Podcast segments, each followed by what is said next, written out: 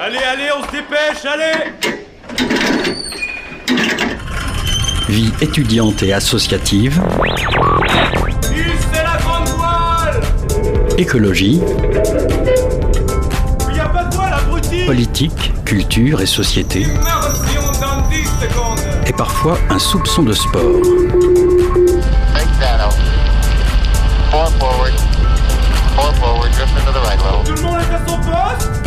Du lundi au jeudi, 18h-19h, le sous-marin, la quasi quotidienne d'infos de Radio Campus Angers. 18h sur les ondes de Radio Campus Angers. Bonsoir à toutes et à tous, bienvenue dans le sous-marin. La danse ne cesse de se réinventer. Issu du hip-hop, Amaladianor signe un nouveau spectacle, Dub. À travers ce spectacle, c'est à la jeunesse qu'il donne la parole en mélangeant différents styles de danse issus des milieux underground. Amaladianor est venu répondre à nos questions. Des bouffes à Broadway, un concert à 3 euros pour les moins de 30 ans, c'est ce que propose Angers Nantes Opéra pour un spectacle qui a lieu ce soir au Grand Théâtre. Il y a deux ans sortait le biopic sur Elvis Presley, mentionnant très peu les faces sombres de sa relation avec sa femme. Deux ans après, Sofia Coppola sort un biopic sur Priscilla Presley. Isabelle nous en parle dans sa chronique ciné. Ajustez vos gilets de sauvetage, le sous-marin met les voiles. 18h-19h, le sous-marin sur Radio Campus Angers. Ce soir, Isabelle, qui fait la chronique agenda culturel d'habitude, n'est pas avec nous car elle est invitée par notre partenaire Angers Nantes Opéra pour la représentation des Bouffes à Broadway qui se déroule ce, ce mercredi 10 janvier à 19h au Grand Théâtre. Demain, c'est le Quai qui accueillera notre chroniqueuse pour la pièce Le Rouge et le Noir, d'après le texte de Stendhal, pièce qui se joue dès ce soir à 20h et aux mêmes horaires, jeudi 11 et vendredi 12. Elle nous fera part de ses impressions la semaine prochaine. En attendant, vous pouvez retrouver son agenda sur le site de Radio Campus Angers.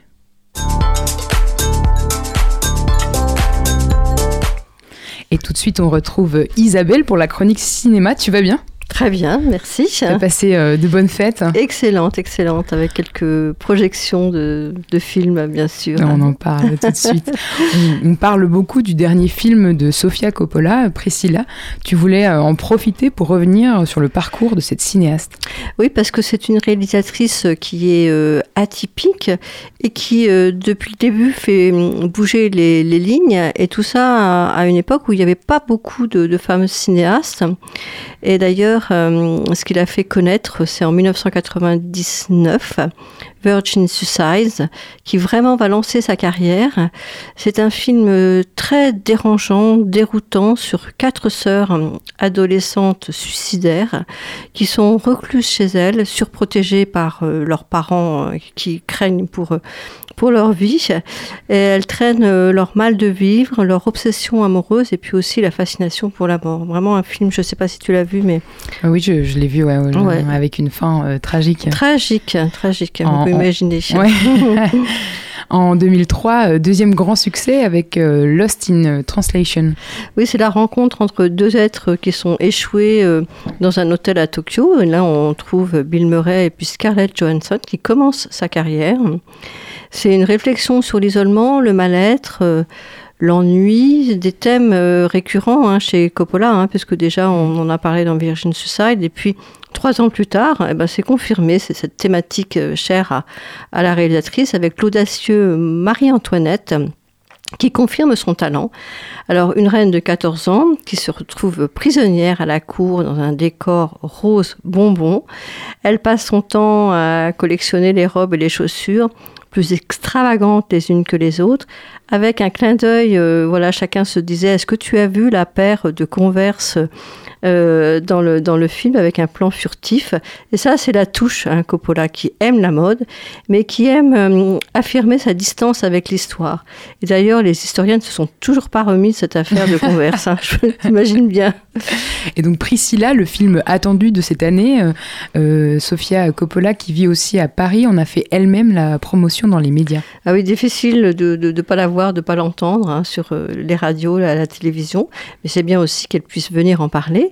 Euh, et puis, euh, l'originalité, c'est de hum, faire un biopic sur une femme de star.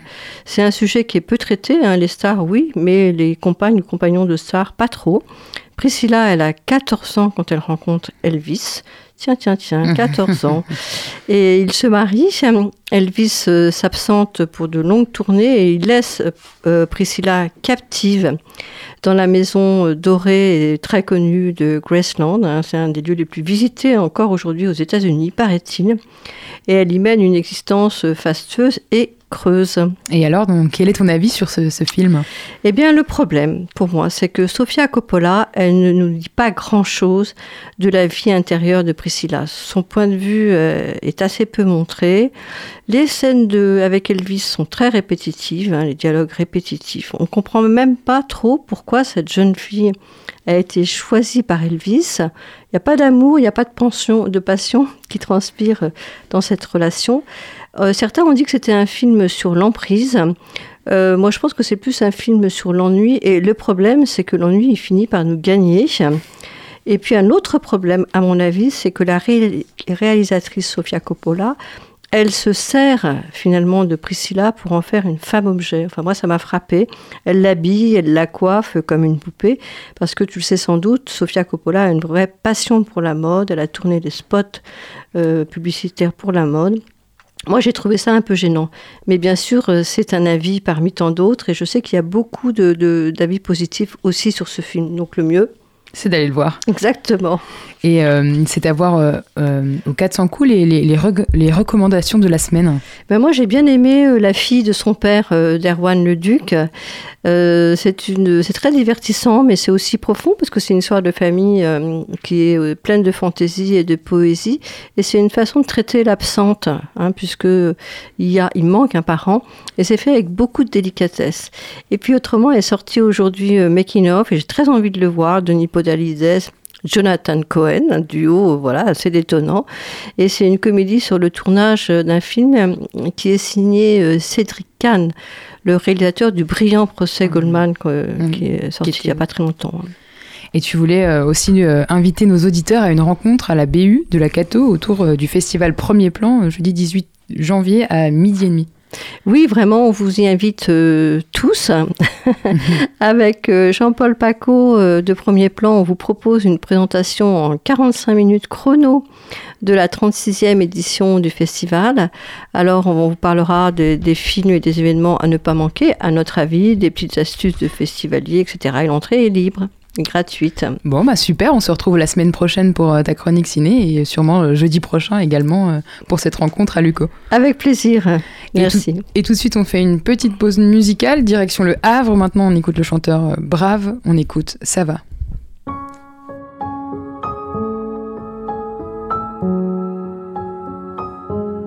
Qui aurait cru qu'en enfer, il fasse aussi froid dans ces rues sur tous ces regards de travers, combien cachent des idées tordues? Une odeur de coups de foudre dans l'air, le plomb c'est le bouquet de roses des gens déçus. C'est où les hommes peuvent craindre une averse Mais défie le ciel, envoyer le déluge. Pendant qu'au loin des milliards de lumières Dans ce tendrel, ma solitude Souffre de vertige à l'envers. Quand je vois l'étendue du vide au-dessus Je n'ai pas oublié Que plus j'ai cherché la paix Moins j'ai trouvé la paix Je désespère d'espérer Je parle mieux de moi je reste muet.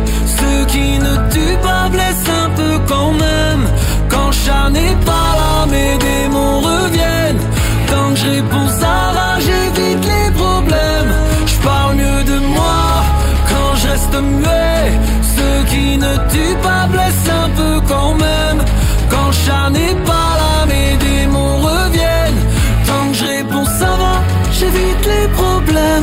plus mes bouteilles à la mer, je m'amuse à y mettre des chiffons dessus. Il disait de faire l'amour, pas la guerre. À part des insultes, j'ai rien entendu. Nul n'est immobile sur la terre, c'est tout cet univers qui circule. Je veux pas être le plus connu du cimetière, je préfère me sentir utile dans ma rue. Si tu es à la tâche, c'est suicidaire. J'ai essayé celui que je suis devenu. Les yeux gorgés doux autour d'un verre, je bois la santé qu'on a déjà perdu. Je n'ai pas oublié cherché la paix, moins j'ai trouvé la paix. Je désespère d'espérer. Je parle mieux de moi quand je reste muet. Ceux qui ne tuent pas blessent un peu quand même. Quand chat n'est pas là, mes démons reviennent. Tant que je réponds ça j'évite les problèmes. Je parle mieux de moi quand je reste muet. Ceux qui ne tuent pas blessent un peu quand même. Quand chat n'est pas là, mes démons reviennent. Tant que je réponds ça va, j'évite les problèmes. Combien faudra-t-il de savants? Combien faudra-t-il de savants? Combien faudra-t-il de savants? Combien faudra-t-il de savants? Combien faudra-t-il de savants? Combien faudra-t-il de savants? Combien faudra-t-il de savants? Avant d'être certain que ça va Je mieux de moi quand je reste muet. Ceux qui ne tuent pas blessent un peu quand même. Quand chat n'est pas là, mes démons reviennent. Que je réponds ça va, j'évite les problèmes. Je parle mieux de moi quand je reste muet. Ceux qui ne tuent pas blessent un peu quand même. Quand chat n'est pas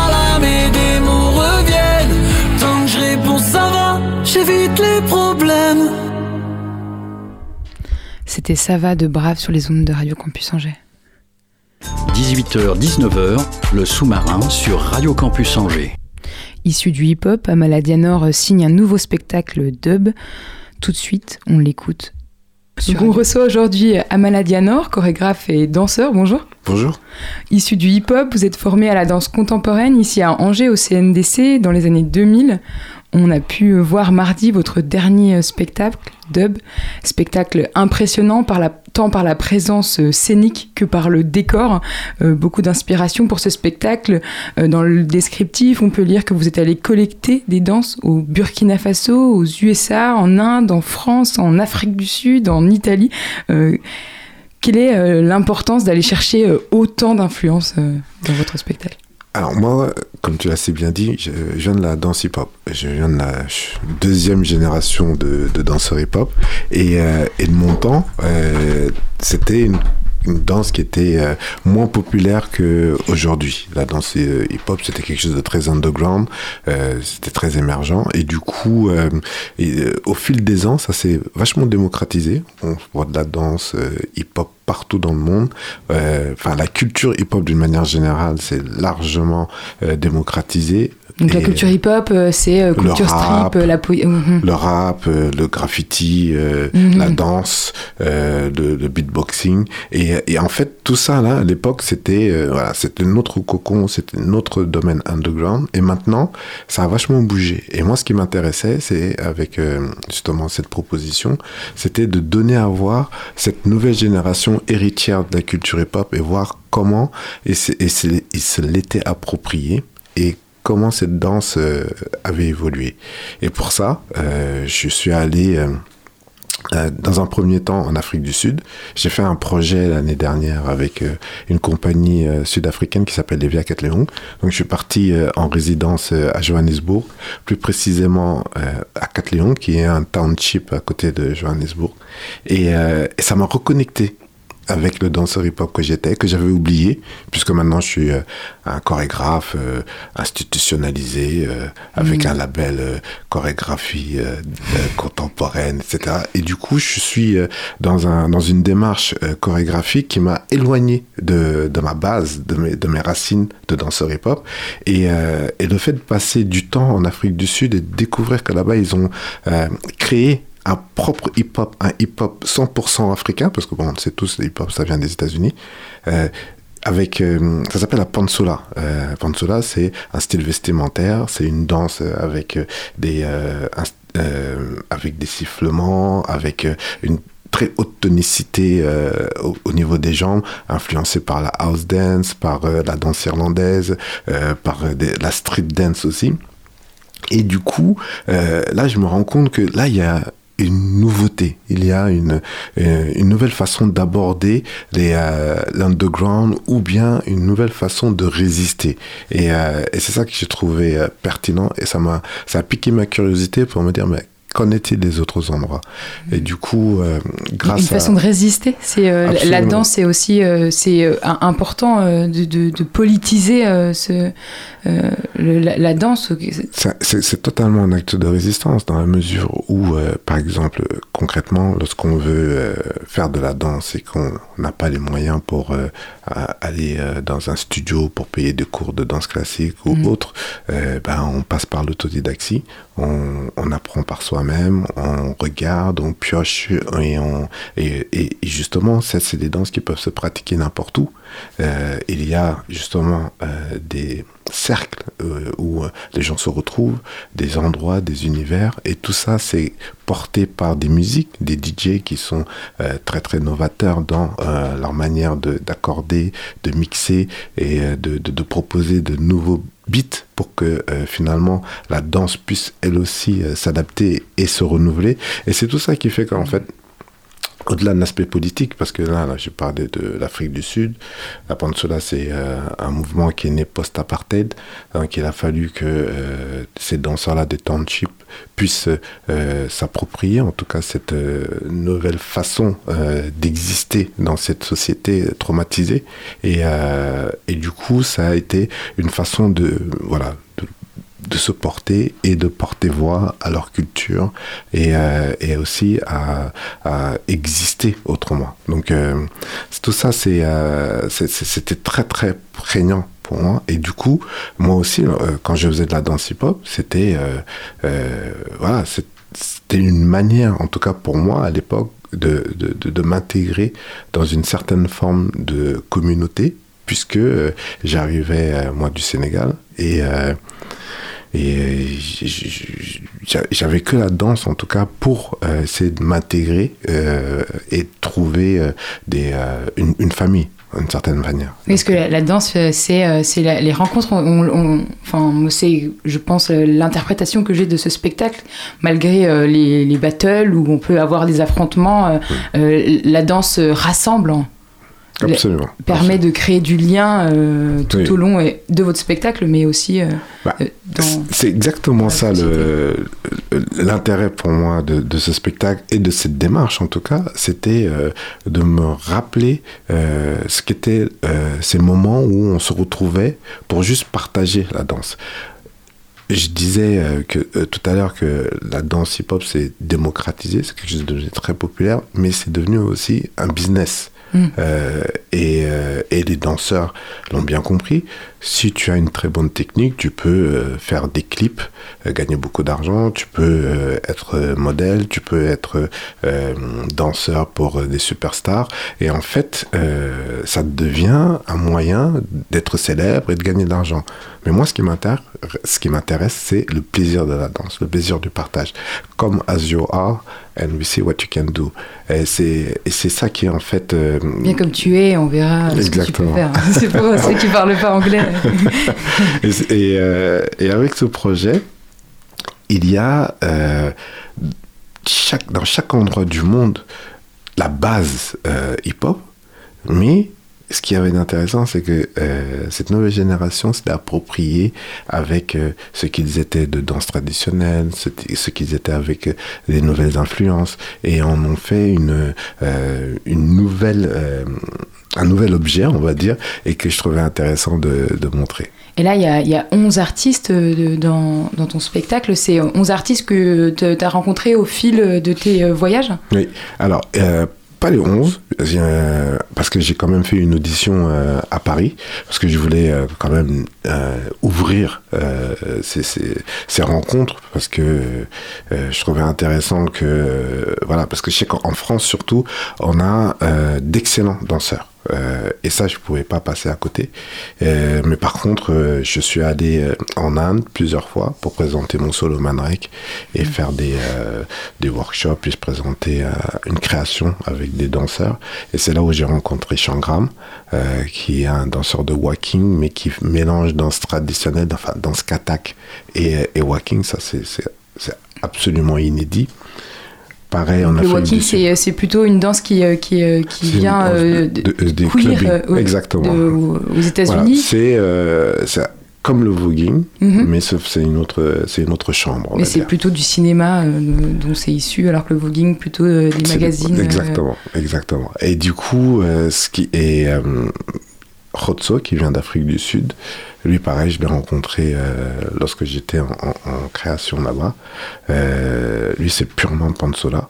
Euh, mais par contre, il, a, il s'est ouvert à la danse contemporaine, donc il mélange Pansola et danse contemporaine, et ça fait de lui, en plus de sa technicité, un, un, danseur très très rare puisque la majeure partie du temps, euh, les danseurs en Pantsola, ils sont vraiment spécialisés en, en, en Pantsola. Et du coup, lui, ça lui donne un, un registre en tout cas très très large et très Vous bougez les mains, c'est important. euh, le, le- le mouvement, c'est euh, à la fois la danse, la danse exprimer le mouvement, mais c'est aussi euh, donc euh, le mouvement des à l'intérieur des courants, comment comment les dialogues, comment le- la danse est, est à la fois euh, dialogue des corps et euh, de différentes influences quoi. Oui. Euh, Le challenge sur cette pièce, en tout cas, c'était de réunir des danseurs euh, qui n'avaient pas la même technique et de les faire Mhm. danser ensemble. Et, euh, et ça, ça a été un vrai casse-tête pour euh, le compositeur, Avir Léon, qui est sur scène et qui... Et qui danse, et c'est, euh, c'est, euh, enfin après, j'ai pas vu énormément de, de, de spectacles de danse, mais c'est assez impressionnant de voir le DJ. D'ailleurs, la musique s'arrête quand Ouais. le DJ les rejoint. Euh, est-ce que vous pouvez m'en parler un peu plus de cette euh, et à la fois peut-être de cette rencontre, Bien comment sûr, on sûr. arrive à Bah, alors, ce qui- ce qu'il faut savoir, c'est que Avir Léon est... euh, avant d'être Avir Léon, qui est son nom de, de scène, euh, était euh, danseur. Ouais, danseur professionnel. On, on s'est rencontrés en 2008 et euh, on dansait tous les deux pour la même compagnie. Mm. Et euh, c'est là où on s'est rencontrés. On s'est plus quittés depuis. Parce qu'en fait, il a arrêté à un moment sa carrière de danseur pour se concentrer sur la musique à l'époque. Et il faisait du rap, il s'appelait D-Fly et j'étais trop fan. Et après, il a légèrement quitté le rap pour faire de l'électro-soul. Qu'on et- retrouve sur scène euh, dans votre Exactement. spectacle Exactement. Et, euh, et, et après, quand il a arrêté de danser, euh, bah, j'ai quand même continué de collaborer avec lui puisqu'il a fait toutes les musiques de mes spectacles quasiment. Et là, il euh, danse. euh, Est-ce que c'est euh, le retour euh, Alors, Enfin, comment euh, là, j'ai on- dit, C'est vrai que souvent c'est compartimenté, quoi. Exactement. Soit, euh, bon, déjà, peut-être, est-ce que euh, ça se produit souvent de, de mettre un DJ euh, sur la scène? Oui. Oui, ça- ça, c'est- c'est- ces dans dernières années, un- bah, le- il y a beaucoup de propositions chorégraphiques ces, ces dernières années qui sont dans cette même tendance, en tout cas, avec euh, des DJ et puis de, de la danse. Euh, donc ça, c'est c'est pas nouveau, euh, Mhm. mais euh, mais ça, ça, ça aurait été dommage de se priver des qualités de danseur de François sur cette proposition, puisque c'est un excellent danseur. Et euh, mais par contre, je lui ai je, je lui ai pas dit tu vas danser. Je l'ai juste euh, invité et je lui ai laissé euh, euh, le- la liberté, en tout cas, de, de venir quand il le sentait, comme il le voulait. Et d'ailleurs, il est- il s'est mis à danser à la deuxième ou la troisième représentation. Ah oui, donc c'est euh, euh, comment ça se passe euh, d'un d'un point de vue création quoi? le- le- le- C'est pas un spectacle que vous écrivez, c'est quelque chose. C'est aussi le spectacle aussi et mouvement? Oui, oui, totalement. Alors, moi, je travaille beaucoup avec les propositions des danseurs. Donc, euh, je leur donne des directions et tout ça. Mais par contre, le mouvement, euh, c'est leur mouvement. Et, euh, et ce que j'essaye de faire, c'est en fonction des propositions de, de mouvements, moi je commence à écrire et à tisser en fonction. Et, à chaque fois, une fois que le spectacle, enfin la structure chorégraphique est, est posée, je laisse une- un espace, en tout cas une marge pour que les choses puissent bouger à l'intérieur. Et ces, ces espaces de liberté aussi donnent euh, la place à, aux ajustements ou aussi la place à, à François de se dire, bah, peut-être là, euh, je fais rien, euh, et puis je peux aller danser avec, euh, avec les danseurs. Donc c'est c'est improvisé quoi. Alors, c'est pas improvisé. Mhm. Euh, Cet espace est disponible et à partir du moment où euh, voilà, on s'engage physiquement, il est de mon rôle d'ajuster, de peaufiner plutôt ce mouvement-là, plutôt cette direction-là, plutôt en connexion avec telle personne et ensuite voilà, on commence à construire ensemble.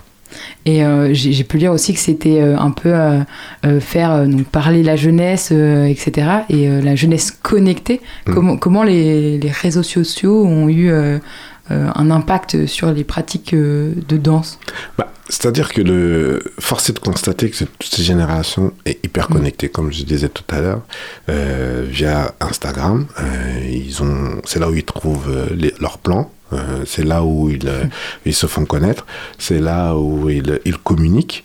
Et, euh, et du coup, c'est aussi par ces réseaux-là que j'ai pu connecter avec certains danseurs, parce que je suis parti aux États-Unis en résidence de recherche pendant un mois. Donc j'ai été à Atlanta, Chicago et Los Angeles. Et avant d'arriver dans telle ville, je regardais les danseurs et je, les- je prenais rendez-vous avec eux. Et du coup, je et tout ça, ça faisait via les réseaux sociaux.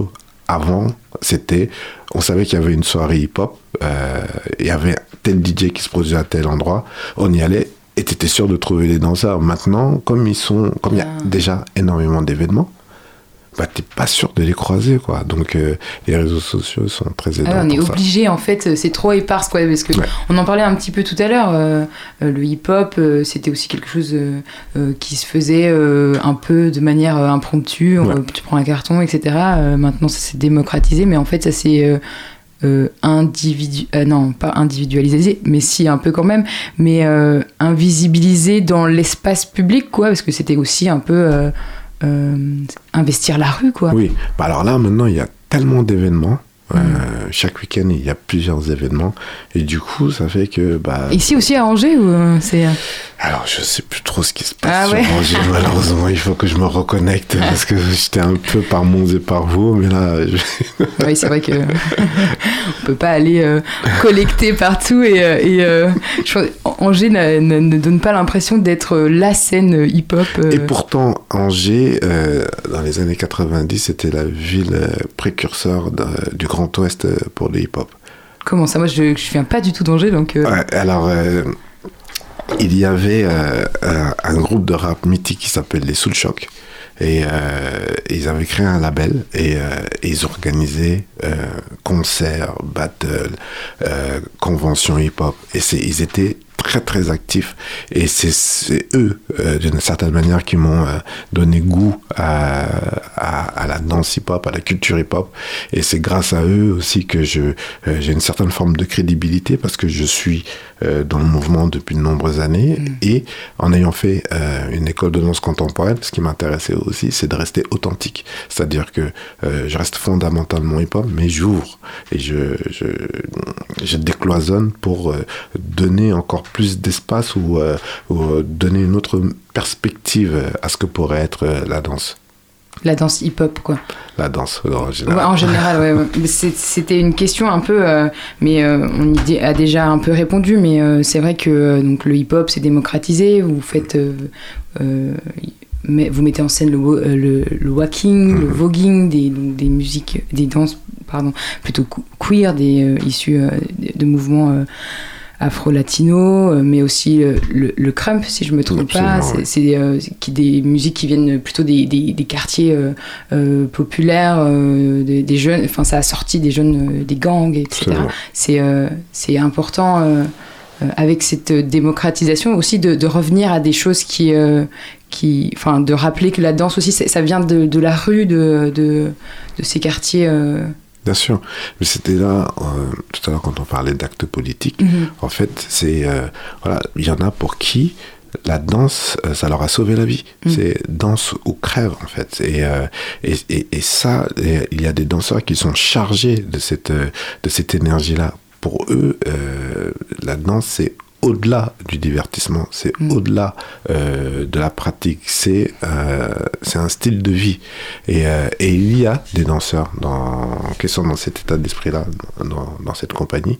Et, et c'est ça, moi, en fait, qui, qui m'intéressait. Avec ce spectacle, je veux donner à voir. Je veux donner à voir cette nouvelle génération Mm. qui, qui, ne fait pas que danser, en fait. Qui, qui, c'est des danseurs qui existent à travers la danse. Et, euh, et c'était euh, et c'est cette énergie vitale d'une certaine manière qui euh, qui émane de la scène et qui fait que finalement ça rencontre le public puisque là il y a euh, quelque chose de de pur d'une certaine manière. Et donc, on, nous, on a, on a essayé d'interpréter un peu le spectacle. On s'est posé un peu la question est-ce qu'il y a un fil conducteur? Est-ce que, est que l'idée, c'est c'est un peu. Il y a une soirée, quoi? On a l'impression qu'il y a le Mm. groupe euh, un peu social euh, où tout le monde est habillé euh, de manière très neutre, mais Ouais. on danse, on se rencontre, on, on se bat parfois, ou on Mm. donne l'impression en tout cas qu'il y a des, des battles. Puis après, euh, une petite pause, puis après, on va comme au club Ouais. ou, euh, pas forcément que le club parce que euh, le rideau se lève et Ouais. une autre scène naît et, et ensuite la fin des musiques un peu Absolument, c'est ouais. ça Ouais. est-ce que est-ce que le le- il y a un Bah Alors moi, ce qu'il faut savoir, c'est que il y a, je fais des propositions. Mes propositions, elles sont abstraites. Mais l'idée, pour moi, c'est à chaque euh, proposition, euh, laisser l'espace pour que le spectateur euh, Mm. se- puisse se faire ce- son propre spectacle, puisse euh, s'imaginer des choses, puisse être ramené à lui-même. Enfin, c'est vraiment euh, des propositions libres. Après, moi, je pourrais dire, voilà, j'ai voulu faire ça, ça, ça, mais euh, quelque part, c'est... euh, C'est pas intéressant pour vous de. de- si, si. de Alors pour, pour ce spectacle-là, c'est très, c'est, très simple. hein. Il y a euh, cette volonté de, comme je disais, dans un premier temps, de donner à voir cette nouvelle génération, ces nouvelles danses-là. Il y a aussi le fait que je voulais me rapprocher de la scène underground. Euh, mais sauf que, à partir du moment où on la met sur, euh, sur scène, du coup, eh ben, on la dénature, puisque de, euh, de fait, c'est des scènes qui se veulent loin du regard euh, populaire. C'est, des, des endroits où on est dans une certaine forme d'intimité et qu'on veut préserver. Hein. Euh, C'est et- un dialogue entre initiés, quoi. Exactement. Et que du coup, le mettre sur un plateau euh, euh, devant un public d'abonnés qui vont voir, qui consomment d'une certaine manière du, du spectacle, c'est- dénaturer un peu le, le propos. Donc, ayant euh, tout ça euh, en tête, je me suis dit, bah, aussi, il faut que je reste authentique, il faut que je reste... euh, euh, comment dirais-je euh, oui réel euh, sur mon propos par rapport au danseur il faut que je dois rester juste pardon par, par rapport au danseur et, donc je suis moins je suis plus danseur hip hop je suis chorégraphe maintenant. Donc c'est le chorégraphe qui va amener ces danseurs-là sur scène. Donc la première partie, il s'agit de moi, chorégraphe, en train de euh, mettre en mouvement ces danseurs-là. Donc c'est euh, la première partie où c'est un ensemble, ils sont tous ensemble. J'ai fait, j'ai bien fait attention à donner la lumière à chacun pour que Avec euh, les cubes notamment, euh, c'est assez impressionnant cette, cette scène où, qui ressemble un peu d'ailleurs à une, une enceinte Exact. géante ça, où il y a des cubes ou qui donnent euh, des, euh, des ambiances tout à fait différentes. Un, un salon, un, club. euh, L'idée, c'était vraiment voilà, de, euh, de, enfin, de, de faire le chorégraphe. Et après, à un autre moment, bah, juste de les, de, que eux prennent le, le dialogue prennent, et que ce soit eux qui évoluent de la manière dont ils sont, euh, sans euh, que moi, Amala, le chorégraphe, les dirige, etc., d'une certaine manière. Donc il y a dans ce spectacle-là deux spectacles. Le spectacle du chorégraphe et le spectacle de ces jeunes euh, en train de dire, bah voilà, nous, notre génération, c'est ça. C'est euh, ces, danses-là, elles se pratiquent à ces endroits-là, et on, a forcément ces questions du genre, ces questions-là aussi de l'autorité des, des, des aînés, dont je fais partie. Euh, donc vous et- mettez aussi un peu en retrait, quoi. C'est euh, vous Exactement. venez euh, euh, donner peut-être une structure, mais, mais laisser aussi la liberté. Exact. De- pour que eux se, se, se, se dévoilent d'une certaine manière. mm, Et, laisser place. euh. Exactement. Et du coup, euh, le, le choix des costumes, j'ai travaillé avec Fabrice Couturier, qui est euh, un, un- un jeune homme très talentueux qui a une boutique, euh, de, boutique non genrée à Mâcon. Et, et pareil, les danseurs étaient libres de choisir la manière dont ils voulaient s'habiller. Et, euh, et aussi choisir les couleurs, choisir les accessoires pour, que, pour être au plus juste de ce qui les ressemble et, euh, et de se donner à voir. En fait. Bah, merci beaucoup d'être venu répondre à nos questions euh, aujourd'hui à Maladie Nord. On, on retrouve ce spectacle donc l'année prochaine à La Roche-sur-Yon le C'est ça. 9 janvier ou à Douai au mois de février, à Quimper pour les plus proches d'ici. En tout Mhm. cas, sinon il y, a, il y a plein de représentations. On peut les voir sur le site de la compagnie à maladianor.com. Des festivals peut-être cet été? Cet été, à Tanzin Auguste à Berlin, euh, plus euh, Yuli Dance à Amsterdam. Euh, on va aller aussi euh, dans quelques festivals qui sont en construction là. euh, euh, enfin, les dates sont en construction pour les festivals euh, en, en Italie. Ouais, ben super, merci beaucoup. Merci à vous. 18h-19h, le sous-marin sur Radio Campus Angers. Émilie Mottier, bonsoir. Bonsoir. Vous êtes la secrétaire générale d'Angers Nantes Opéra. Le 10 janvier prochain, le 10 janvier 2024, vous proposez une soirée spéciale moins de 30 ans ici à Angers. Et la thématique de cette soirée, je cite, des bouffes à Broadway.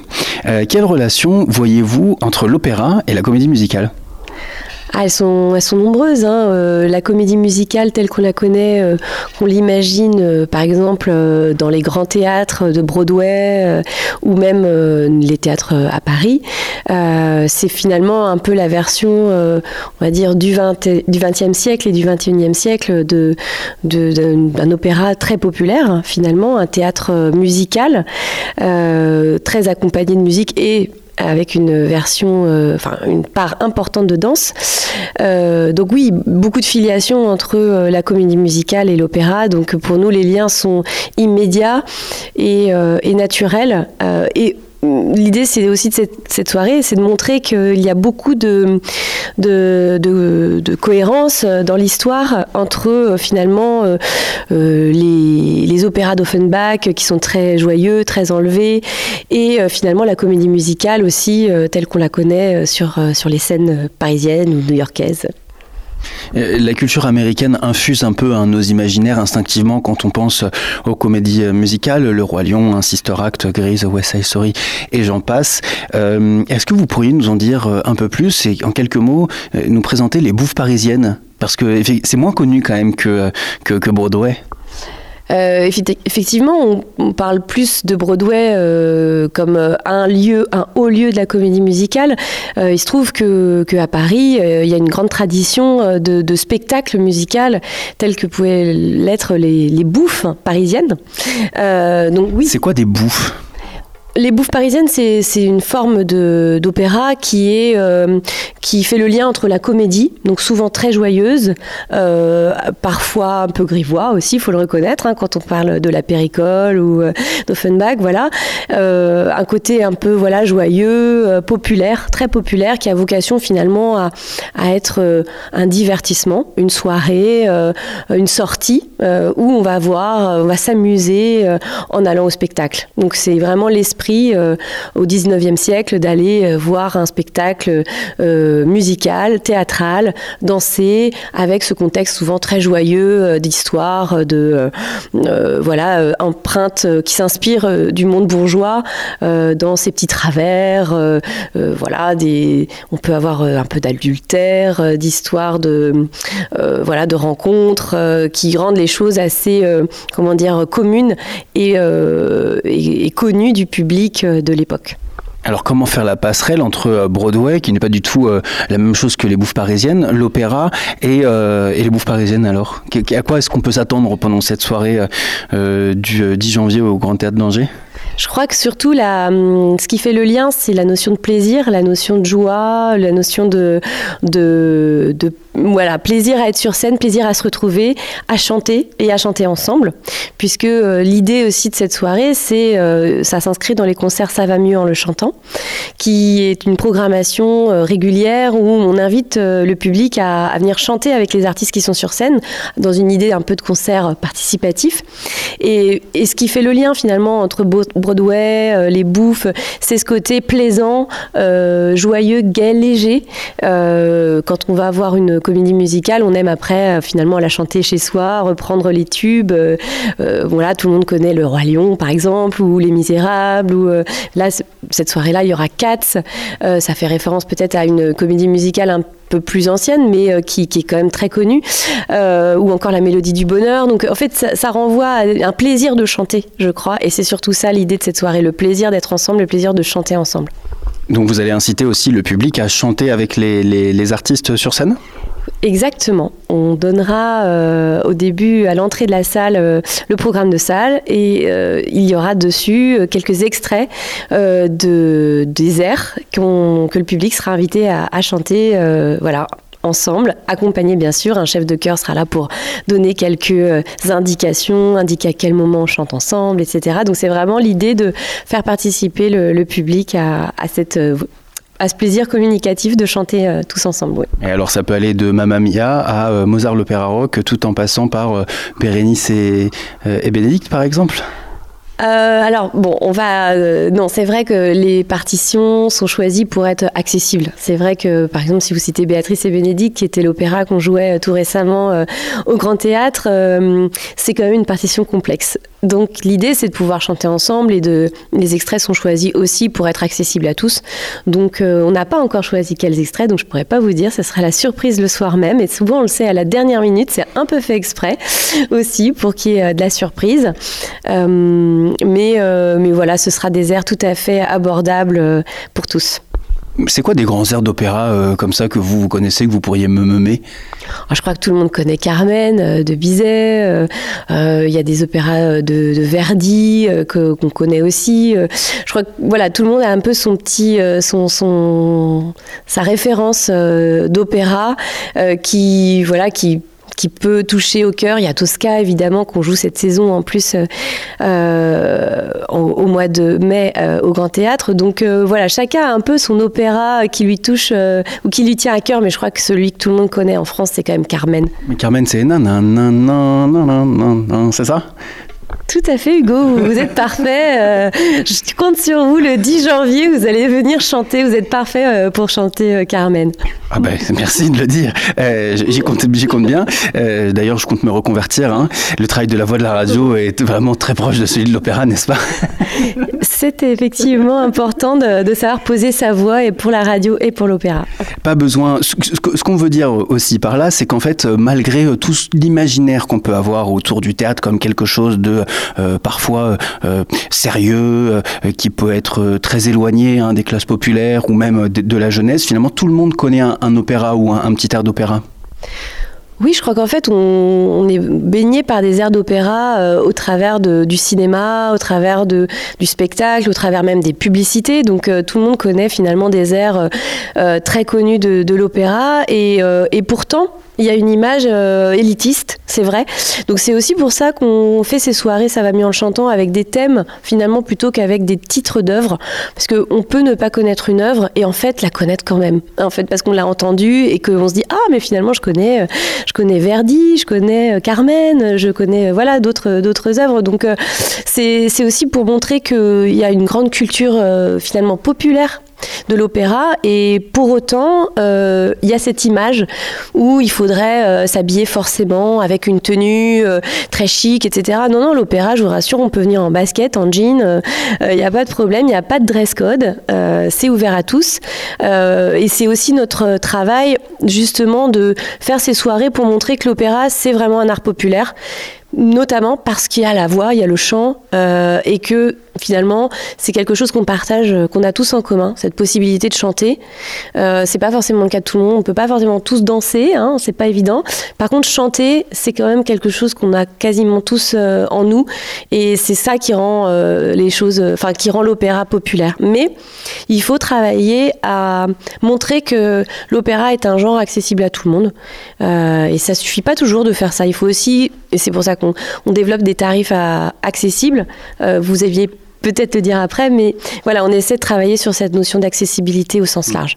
Vous dites que la voix est un outil euh, qu'on a euh, toutes et tous et dont on peut servir et dont l'opéra évidemment se sert, mais on ne s'en sert pas que dans l'opéra, on s'en sert aussi dans la pop, on s'en sert aussi dans le rap, on s'en sert aussi dans tous les styles musicaux. pourquoi l'opéra. Pourquoi l'opéra plus qu'un autre style finalement euh, Puisque c'est comme si on avait besoin de redorer le blason de l'opéra, alors que finalement les arts de la, de la voix sont utilisés dans, toutes les musiques du monde. Oui, c'est plutôt, c'est pas tellement de redorer, mais c'est plutôt de, de dire que l'opéra, c'est un genre populaire euh, au, au départ. Euh, c'était un, endroit où, toutes les catégories sociales pouvaient se croiser. pourquoi plus aujourd'hui? Alors on y travaille et c'est encore le cas, mais euh, je crois qu'il y a cette image à un moment donné où l'opéra est devenu un lieu où on venait se montrer et où venait se montrer euh, notamment euh, effectivement au, au, 19e siècle ou même au 18e. Hein, les rois venaient à l'opéra, il y avait une place spéciale pour le prince, le roi, etc. Donc il y avait ce rapport finalement au pouvoir, ce rapport aussi à l'argent et qui a pu marquer les esprits. Mais au départ, il y avait quand même aussi une volonté de ces genres qui était d'être très populaires. Donc au fil de l'histoire, ça s'est euh, connoté. Euh, donc l'idée, c'est plutôt de renouer avec euh, l'essence populaire de l'opéra et de montrer que ça reste un art populaire c'est pour, pour, autant, c'est pas un, opéra qu'on entend sur toutes les stations de radio. Euh, c'est pas un genre artistique qu'on entend euh, beaucoup parce que d'autres euh, genres sont arrivés par là et euh, la voix est plus effectivement écoutée en version hip-hop, rap, R&B, etc. que en, peut-être dans l'opéra. Et pourtant, il y a les influences sont sont sont, sont là. Il y a, je pense, beaucoup de chanteurs de rap qui s'inspirent aussi d'œuvres très connues, donc et de cette façon de chanter. Donc pour moi, il y a des liens qui existent de, depuis longtemps entre tous ces gens et c'est plutôt de créer ces ponts, plutôt de les opposer ou de se dire que les uns seraient has et que les autres seraient tout, uniquement à la mode, etc. Alors justement, créer des ponts, euh, les gens les plus écoutés cette année sur Spotify, la pop et le hip-hop, euh, le 10 janvier, hein, l'occasion de cette, soirée, spéciale moins de 30 ans, vous proposez une rencontre entre l'opéra et la comédie musicale ici au Grand Théâtre d'Angers. Euh, Là, c'est la rencontre donc entre deux univers qui se ressemblent. Pourquoi ne pas imaginer une rencontre entre deux univers qui, comme ça, on pourrait imaginer que tout oppose, c'est-à-dire entre l'opéra et le rap, par exemple, ou entre l'opéra et la pop? Est-ce que ce sont des choses qui existent déjà? Pourquoi Est-ce que vous aurez des recommandations peut-être à faire à, à nos auditeurs auditrices? Alors c'est vrai que dans, dans, notre programmation, on est plutôt euh, dans l'idée de, de, effectivement cet axe de la voix, euh, de le montrer sous toutes ses formes. Donc euh, il y a cette dimension de la voix à l'opéra, mais c'est aussi le chœur, le chœur, donc la voix en collectif avec le chœur d'Angénance d'Opéra qui aura des, des, concerts cette saison, et c'est aussi les voix du monde. Donc on est dans d'une forme de musique actuelle, puisque c'est des voix, euh, des musiques du monde euh, qui sont certes pour certaines traditionnelles, mais pour d'autres qui sont complètement euh, dans les musiques actuelles, euh, et d'apporter une complémentarité avec ce qui peut être proposé dans d'autres scènes qui ont leur, qui ont euh, où euh, la pop, le hip-hop a toute, a toute sa place. Donc c'est plutôt d'intervenir en complémentarité pour pour apporter un, angle de, un angle musical différent et voilà se compléter par exemple avec le, chaba, le shabada qui existe à Qui fait tout un travail autour des musiques actuelles. Et, euh, et voilà, de, chacun essayer de creuser son sillon. Mais euh, le lien avec le hip-hop a pu être travaillé par un des artistes associés d'Angers Opéra, qui s'appelle Marc Scofoni, et qui avait créé un spectacle justement où il euh, demandait à, au public euh, en amont de, de dire ce qu'ils, euh, ce voilà, quelle, quelle, musique ils écoutaient, quel titre ils écoutaient. Et lui, il créait des ponts, par exemple entre Don Giovanni et Soprano, enfin voilà, ou entre Don Giovanni et Maître Gims. Et euh, il montrait que voilà, il y avait une façon de chanter qui pouvait être très, euh, très euh, finalement proche et inspirée des, de l'opéra, ou créer des ponts entre le rap et l'opéra. Cette soirée spéciale, spéciale jeune, donc spéciale moins de 30 ans, vous avez une politique tarifaire assez incroyable. Tous les billets sont à 3 euros. évidemment, c'est pas viable. Or, ce sont les prix hein, qui permettraient vraiment aux jeunes de venir régulièrement à, l'opéra. Comment est-ce qu'on peut concilier les deux? Alors, bah, l'opéra, euh, Enchaînante Opéra, a une mission de service public. Euh, on bénéficie de financement public euh, de la part des, collectivités, de la part du ministère de la Culture. Et euh, ces financements publics, ils ont pour vocation aussi euh, de nous permettre de euh, rendre l'opéra accessible à tous. Donc évidemment, on, travaille sur cette politique tarifaire. L'idée de faire euh, une soirée moins de 30 ans, on sait aussi que bah, y a des choix euh, de budget et que quand on sort, on ne peut pas euh, payer non plus trop cher ces places de spectacle, surtout si nous, on veut inviter des, jeunes à pousser la porte du Grand Théâtre. Donc l'idée, c'est ça, c'est un tarif à 3 euros sur cette soirée-là. on a aussi des places à l'année sur les spectacles qui sont à, partir de 4 euros, euh, le reste du temps sur les savami en le chantant par exemple. Donc voilà, on essaie de développer euh, cette, euh, cette, politique tarifaire parce qu'on sait qu'il y a des, voilà, des budgets pas illimité euh, dans les sorties culturelles et que du coup c'est important qu'on puisse tenir compte de ça dans le cadre de nos missions de service public. Ce serait quoi les bonnes raisons de se rendre à cette soirée spéciale moins de 30 ans et d'investir ces 3 euros dans cette soirée plutôt que dans, un, dans, dans une pinte? Pour moi, c'est l'idée de découvrir, de se dire bah voilà, peut-être que je vais boire une bière de, moins ou un coca en moins ce soir, mais euh, l'idée c'est voilà se dire euh, 3 euros, je vais découvrir. Finalement, c'est c'est un, un, petit investissement euh, pour une soirée, une heure euh, tous ensemble à découvrir le grand théâtre, venir voir ce lieu qui est magnifique, des, des artistes sur scène. voilà, c'est 3 euros pour découvrir, pour aiguiser sa curiosité. Et si on a plus de 30 ans, on pourra vraiment pas venir parce qu'on a beaucoup d'auditeurs quand même et d'auditrices qui ont beaucoup plus de 30 ans. Euh, c'est vraiment un choix de votre part, quitte à ce que la salle soit à moitié vide. Euh, non, ce soir-là, ce soir-là, on fait une séance tout public à 19h. Donc les plus de 30 ans sont invités à venir à 19h et les moins de 30 ans à 21h. Donc non, l'idée c'est vraiment de toucher euh, tous les publics évidemment euh, et pas de, on n'est pas sectaire, les plus de 30 ans sont évidemment les bienvenus. Euh, mais voilà, il y a un temps où on se dit tiens qu'est-ce que ça ferait d'avoir une salle remplie de, voilà, de personnes de moins de 30 ans? Qu'est-ce que ça donnerait un va mieux en chantant voilà, avec des moins de 30 ans? Comment construire une, politique euh, et une programmation euh, pour Angers Opéra qui permettrait de bousculer euh, l'image que nous avons de l'opéra, qui est parfois un peu vieillotte et élitiste, sans forcément organiser ce type de soirée et de faire en sorte que ce que vous proposez à l'année, hors de ces temps forts ou de ces, ces cycles, soit que l'opéra tel qu'il est, soit aussi reconnu comme n'étant plus un art élitiste? Je crois que c'est en multipliant les formes et les propositions, euh, voilà, à différentes occasions. Euh, Angers Nantes Opéra est, présent euh, pour essayer de trouver toutes les façons de, de, s'adresser à tous les publics. et notamment, par exemple, au mois de juin, on a un opéra sur écran. L'idée, c'est aussi ça, c'est aussi de dire l'opéra se vit en salle, évidemment, mais il peut aussi se découvrir sur écran. Et c'est pour ça que hum, le directeur d'Engênant Opéra à l'Insurance euh, tient vraiment beaucoup à cette, euh, cette soirée opéra sur écran chaque année qui permet hum, voilà, de, venir regarder euh, un, opéra en direct de la place, sur la place du ralliement, en extérieur, en, plein air, et de profiter d'une belle soirée, de pouvoir discuter à l'entracte, se poser, être dans un contexte tout à fait, je dirais, euh, urbain, habituel, euh, là où on passe tous les jours. Et puis ce soir-là, de voir un opéra sur l'écran et de se dire tiens, je savais pas qu'il y avait ça. Euh, de prendre, de capter aussi des publics qui, voilà, peut-être au travers de notre communication, de ce qu'on met en place le reste du temps, se sentent peut-être pas encore concernés pas encore, parce qu'on est, optimiste et on pense qu'on arrivera à toucher de plus en plus de monde. Mais voilà, c'est en multipliant les formes, les interventions, euh, les partenariats aussi avec nos partenaires culturels euh, à Angers, qu'on pense qu'on va réussir à toucher euh, de plus en plus de public. Alors la, transition est toute trouvée. Vous venez de parler de, de cet opéra en plein air, Place du Ralliement, diffusé hein, vraiment sur, sur écran géant. Vous venez de parler de vos partenaires culturels, notamment Le Quai, chez qui vous exportez de trois spectacles, productions. Euh, bon, évidemment, un des freins de l'opéra, c'est aussi euh, de franchir les portes des lieux qui en proposent, parce que c'est des fois des lieux impressionnants. Euh, le KCDN, donc c'est le Centre dramatique national, voilà, c'est quand même un lieu qui en impose. le, le, Grand Théâtre, c'est pareil. Comment est-ce que on fait pour faire sortir l'opéra du centre-ville?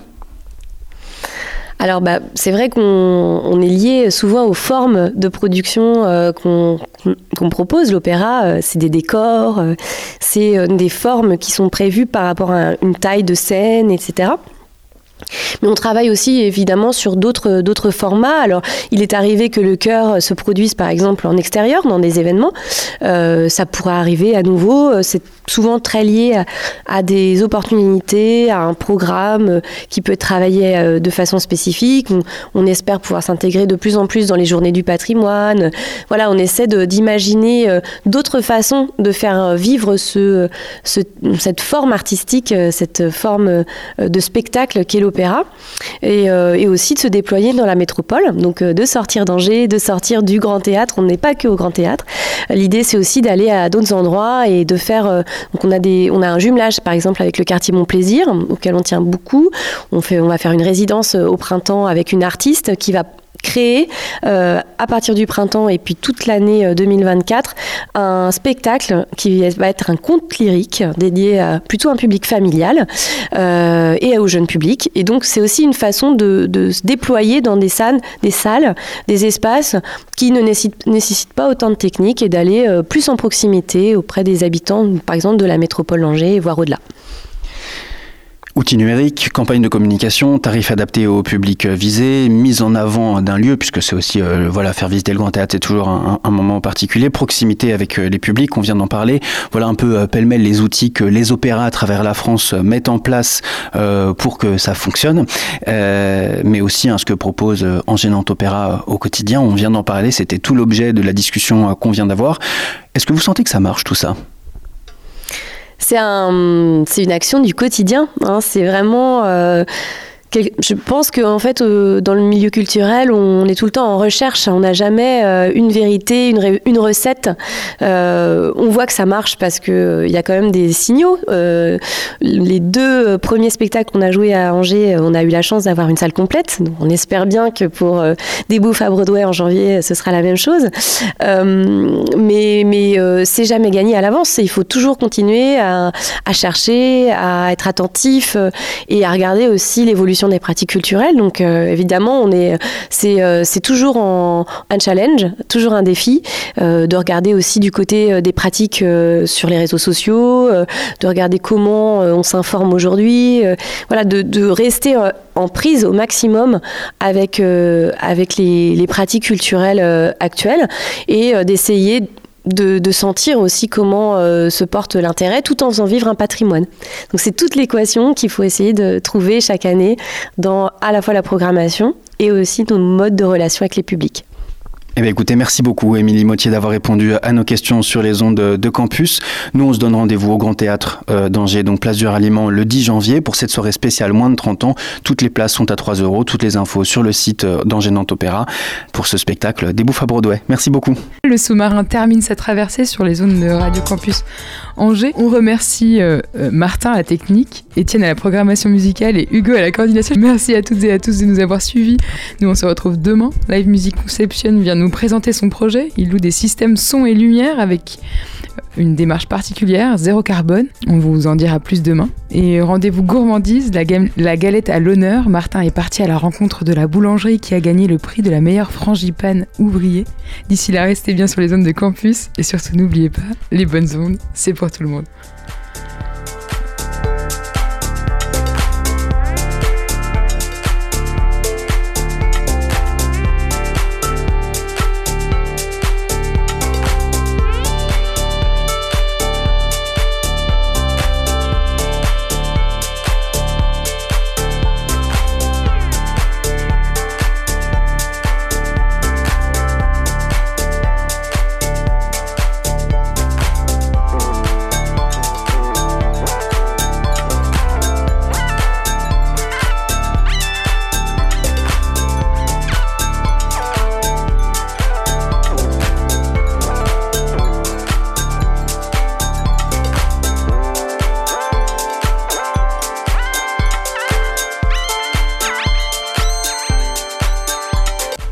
Retrouvez le sous-marin en podcast sur toutes les plateformes et sur le www.radiocampusangers.com.